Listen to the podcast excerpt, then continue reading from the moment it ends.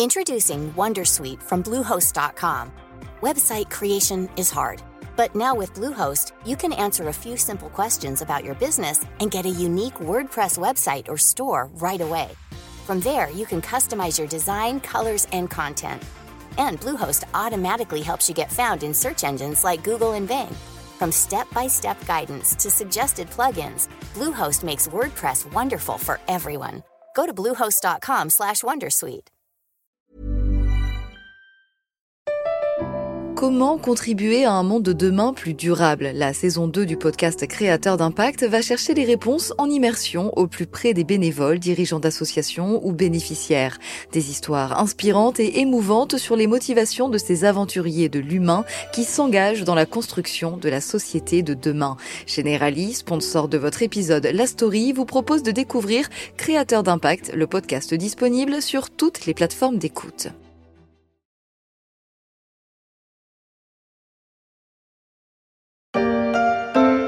J'ai beaucoup de clients qui m'ont commandé plus que d'habitude pour m'aider à faire face euh, parce qu'on a eu enfin j'ai eu un gros problème financier puisque forcément euh, on n'a pas eu un mois de décembre exceptionnel on va dire. Et on comptait vraiment sur Pâques pour se remettre des un peu manifestations sociales. Donc euh, ça a été très compliqué. À Paris la rue c'est les commerçants. Mais confinement oblige ils ont pour la plupart baissé le rideau plus ou moins longtemps selon l'activité et avec plus ou moins de conséquences sur leurs affaires. Pour les chocolatiers, hasard du calendrier, le virus a frappé à une période qui normalement est une fête pour eux. À quelques jours de Pâques, le laboratoire de ce chocolatier devrait être en effervescence. Mais avec la crise du coronavirus, il est quasiment vide. La production a été réduite de 30% et une partie des salariés est en chômage partiel. C'est bizarre, c'est pas, c'est pas Pâques. Et oui, c'est Pâques. Il se vend en principe en France dans les 15 000 tonnes d'œufs, de cocottes et autres lapins à cette période. Mais 2020 est parti pour être une année noire pour les artisans du chocolat.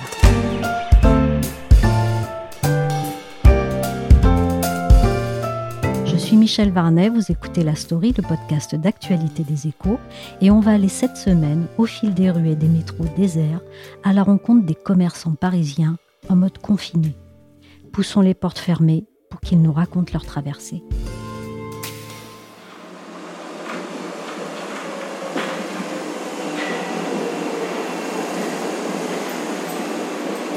Premier arrêt, l'instant cacao à Palais Royal. Jolie devanture blanche, comptoir de vente à l'avant et machine à l'arrière qu'on aperçoit à travers une cloison vitrée. La boutique de Marc Chinchol a tout d'une grande chocolaterie dans des dimensions de poupée. Fondu de chocolat depuis aussi longtemps qu'ils s'en souviennent, cet artisan fait du bean to bar, comme on dit en anglais. C'est-à-dire qu'il travaille depuis la fève brute, qu'il torréfie, jusqu'à la tablette, qu'il emballe.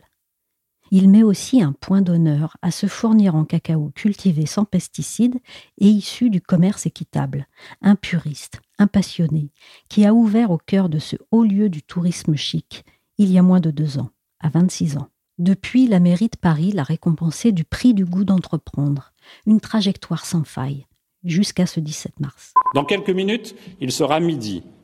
Et je l'ai annoncé euh, hier soir, des mesures de confinement strictes, les plus strictes d'Europe, seront euh, mises en œuvre. Une fois la porte franchie, baigné dans les effluves de cacao, je lui ai demandé si, à quelques semaines de Pâques, il avait reçu l'annonce du confinement comme on reçoit un coup de massue. C'est pas que pour moi, c'est vraiment tous les chocolatiers. Hein. J'ai beaucoup de confrères, on s'est tous appelés entre nous et on a dit c'est une véritable catastrophe. Parce que Pâques, c'est un enjeu qui est très important déjà pour nous chocolatiers, parce qu'il nous permet de faire une trésorerie pour euh, l'été à venir. Parce que généralement l'été, on vend très très peu de chocolat. Donc c'est vraiment ce qui nous permet de tenir en été. Et là, cette année, bah, du coup, ça a été... Euh, véritable catastrophe, déjà sur le plan économique et même sur le plan social, relationnel. Pas que pour toutes les familles, c'est un, rassemblement. La chasse aux œufs, bon, moi j'en ai d'excellents souvenirs. Je pense, je soupçonne même que c'est ça qui m'a fait devenir chocolatier. Parce que j'adorais tellement ça que bon. Et on se dit, c'est quand même triste que les familles n'aient pas pu se réunir et que ben, nous, d'un côté, on n'a pas vraiment pu s'amuser à faire nos montages de Pâques que chaque chocolatier adore cette saison parce que c'est de la créativité, c'est vraiment le moment où on s'amuse le plus. Vous aviez déjà des choses de prêtes? Alors Pâques se prépare toujours à l'avance, minimum un mois à l'avance, parce que les montages prennent beaucoup de temps. Pour ce qui est de la partie création, c'est quasiment six mois à l'avance. six mois à l'avance, on commence à réfléchir à Pâques, ce qu'on va faire, euh, les nouveaux petits sujets qui vont arriver, le thème, on se donne souvent un thème euh, en adéquation avec notre vitrine, pour euh, un peu faire une, un petit spectacle en fait de Pâques. Alors qu'est-ce que vous avez fait? Donc qu'est-ce que vous aviez de prêt et qu'est-ce que ça vous a obligé à mettre en place? Alors j'avais quand même déjà bah, toute ma petite production de Pâques, j'avais aussi mes productions périssables. Donc euh, tout ce qui était périssable, j'ai dû le distribuer euh, donc euh, de mon cœur. Parce que de toute façon, je voulais, je, voulais pas jeter tout ça parce que c'est fait, on va dire, un peu avec amour ici. Donc ça fait toujours mal de voir des produits qui ne partent pas quand on a passé énormément de temps dessus. Du coup, j'ai arrêté la production aussi de tout ce qui est sans conservateur parce que je travaille sans conservateur. Forcément, trois semaines, c'est la limite maximale. Donc comme le confinement, et on est déjà quasiment à deux mois, voilà, j'ai préféré arrêter tout ça. La seule chose que j'ai chiffrée, justement, parce que l'État nous aide quand même, les, petits, les petites entreprises et tout, euh, via les 1500 euros euh, distribuent vraiment aux entreprises qui sont en grande difficulté, qui a été un peu mon cas, parce que du coup, comme j'ai qu'un an et demi d'existence, j'ai pas une trésorerie euh, très très solide. Donc j'ai préféré voir combien vraiment j'avais perdu pour faire appel à ces aides. Est-ce que ça a été simple de faire appel à ces aides? Est-ce que vous vous êtes facilement retrouvé et est-ce que c'était satisfaisant pour vous? Alors, pour les 1500 euros, ça a été assez rapide. Après, il y a euh, le prêt euh, garanti par l'État, où là, c'est toujours en attente auprès de ma banque. Donc voilà, j'attends de voir comment ça se passait, parce que forcément, j'aurai besoin de trésorerie pour l'été à venir. Comment vous vous y êtes pris? Mon expert comptable m'a dit d'aller sur le, site impôt.gouv, d'aller dans mon espace particulier et dans la messagerie.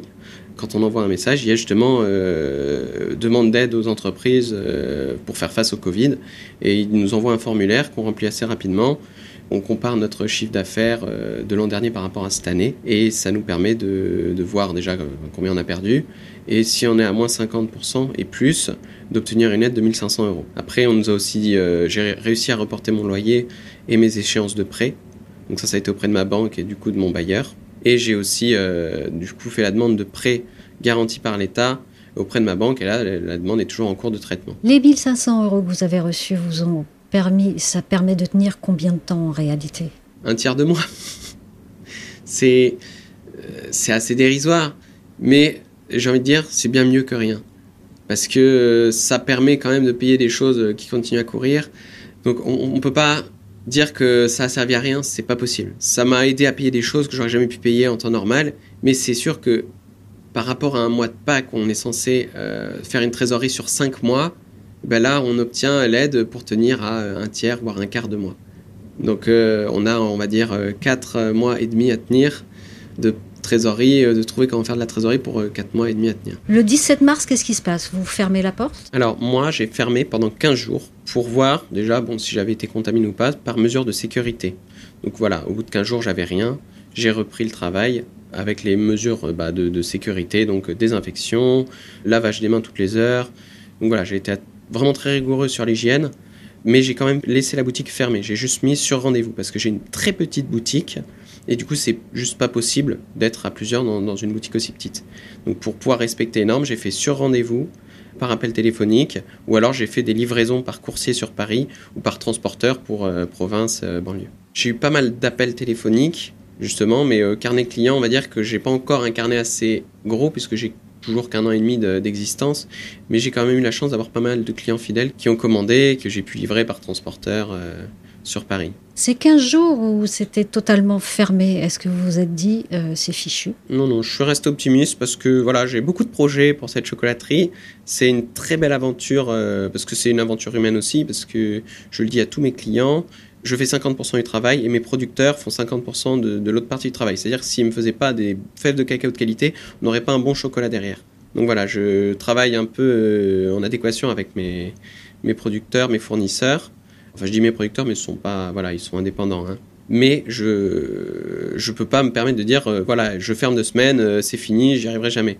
J'essaye vraiment de trouver des solutions, des, nouveaux produits. Là, cet été, du coup, bah, je vais essayer de faire des glaces pour euh, un peu compenser la perte de chiffres qu'on a eu à Pâques, pour euh, un peu survivre euh, cet été. Généralement, les glaces, il y a beaucoup de chocolatiers qui en font pendant cette période creuse. 2600 dollars la tonne de cacao ou rien.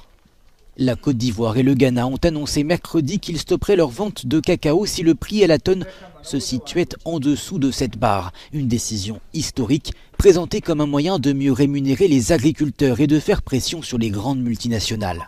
L'éthique et les revenus équitables dans la filière du cacao, c'est important pour vous? Alors, mon chocolat, je le fais en respect avec la nature et en respect total avec les producteurs de cacao. Parce qu'il faut savoir que le, le travail du cacao, c'est un travail qui est très long, qui est très difficile. Tout est fait à la main. Du coup, il est normal que les, producteurs soient bien rémunérés et qu'ils puissent vivre de leur passion.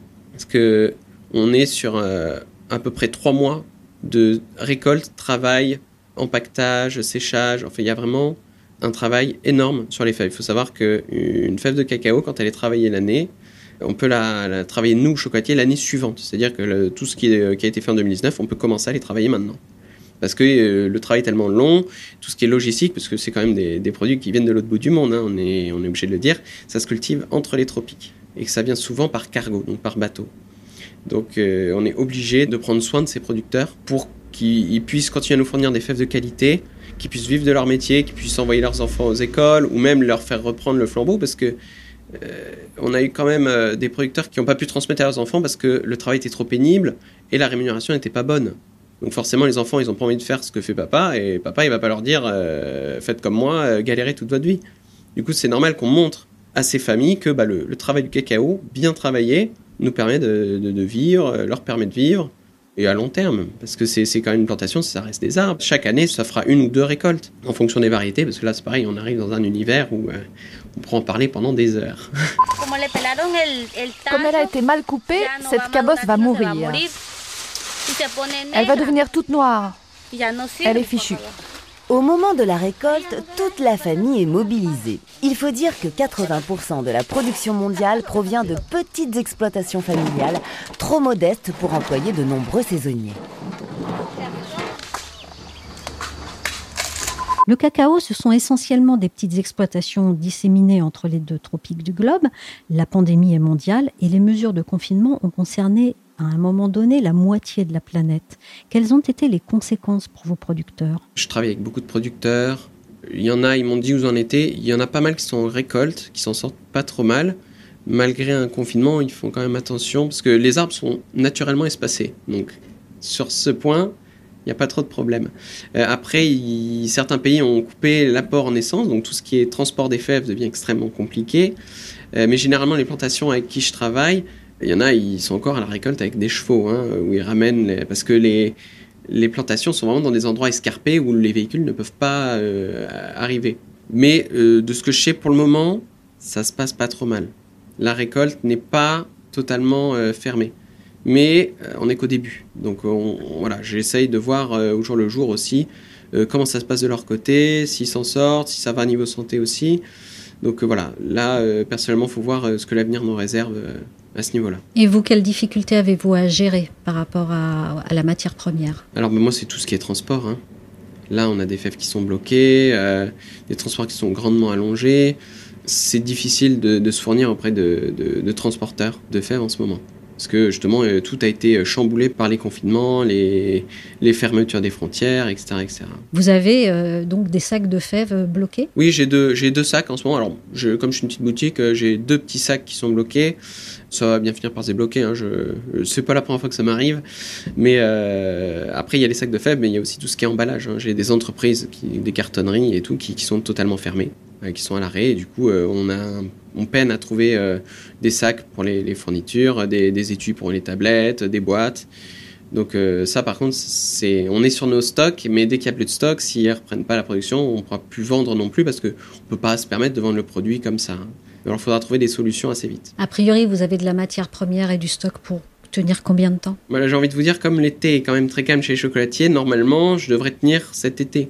Mais si au mois de septembre ou là, août-septembre, tous les chocolatiers refont leur stock d'emballage, préparent tout pour Noël, là, ça va être très très compliqué si on ne peut pas refaire nos stocks pour euh, le mois de décembre à venir. Est-ce qu'il y a de la surenchère? Est-ce qu'on vous propose plus cher des choses euh compte tenu de la situation? Oui, il y en a, euh, il y en a qui profitent un peu de, du fait qu'il bah, y ait beaucoup plus de demandes que de stockage au final. Enfin, je sais qu'il y a donc pour certains produits, oui, on est sur une augmentation de plus 10, plus 15 voilà, mais bon, ça, il fallait s'y attendre. Après, il faut savoir qu'il y a une pénibilité et il y a un danger aussi pour les, les, livreurs, eux, qui ne s'arrêtent pas de travailler.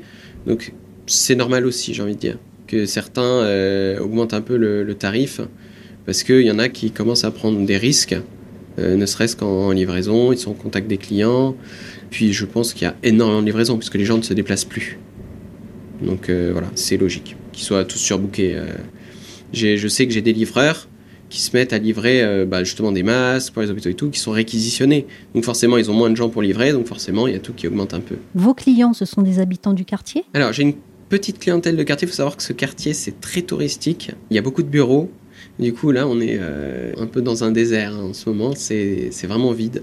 La plupart de mes clients, en fait, qui travaillent dans les bureaux, ne sont pas dans le quartier. Donc, euh, c'est pour ça que j'ai pu quand même vendre par coursier à mes clients. Mais sinon, euh, ça, fait vraiment bizarre. On entend presque les oiseaux chanter. Donc euh, voilà, c'est, je pense qu'on reverra plus, j'espère, un Paris dans, dans cet état-là, parce que ça fait vraiment bizarre. Ces premiers 15 jours que vous avez passés confinés, est-ce qu'ils ont été l'occasion de remettre à plat votre activité, d'inventer de nouvelles choses? J'avais plein de recettes avant euh, le confinement, j'en ai encore plus maintenant, j'ai envie de dire.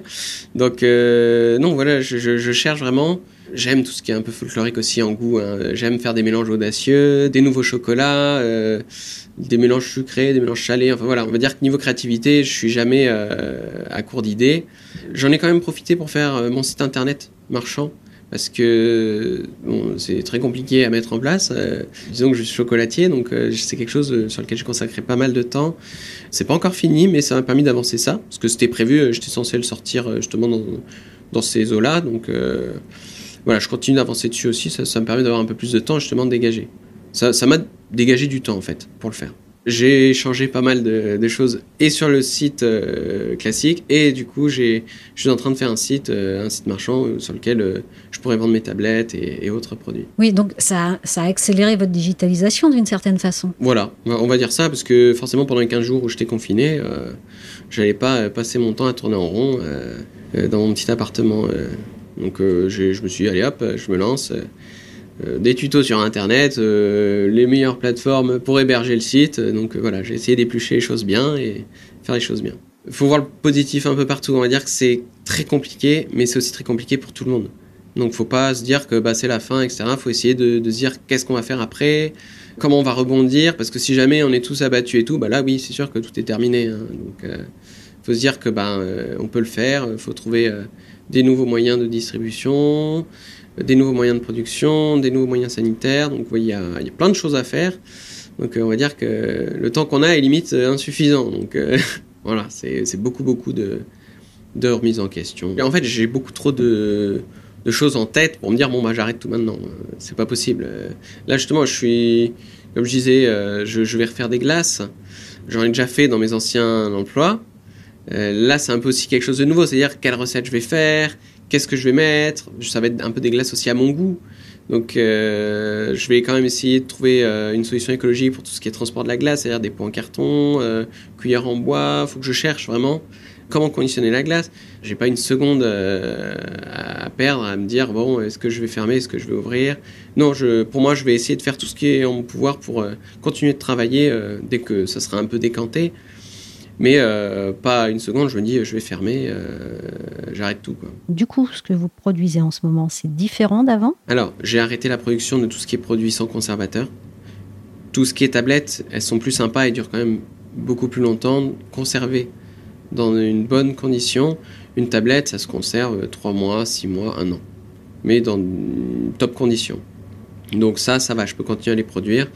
Mais, euh, mais c'est tout. Après, j'avoue que je passe mon temps aussi à faire des nouveaux tests pour les nouvelles variétés de tablettes que je vais sortir, les nouveaux euh, types de fèves et euh, d'autres petites expérimentations de cacao, parce que voilà, j'arrête jamais d'expérimenter pour euh, faire toujours des tablettes euh, à mon goût et euh, top qualité. Et en tant que chocolatier, vous avez l'impression de vendre un petit peu de bien-être à vos clients? On se rend compte que le chocolat, c'est bien une drogue.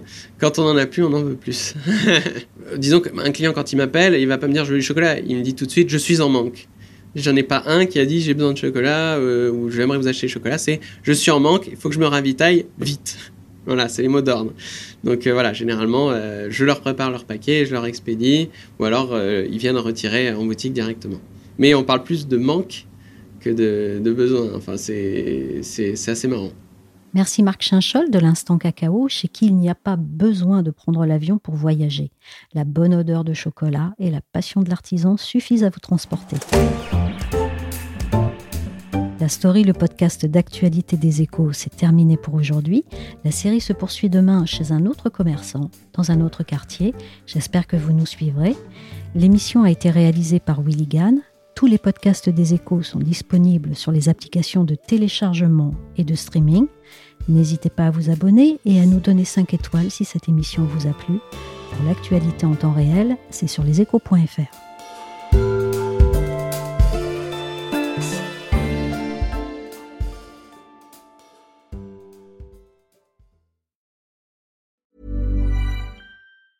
I'm Andrea, founder of a boutique handbag brand, Andy, and this is why I switched to Shopify. I tried three other platforms prior to Shopify, and I remember my breaking point was when I would try to make one little change and my entire site would go down. With the drag and drop theme editor, we don't need to hire a developer to do any coding. Each theme is automatically optimized on mobile. It's incredible. Get a $1 per month trial period at shopify.com slash listen. Go to shopify.com slash listen to take your business to the next level today.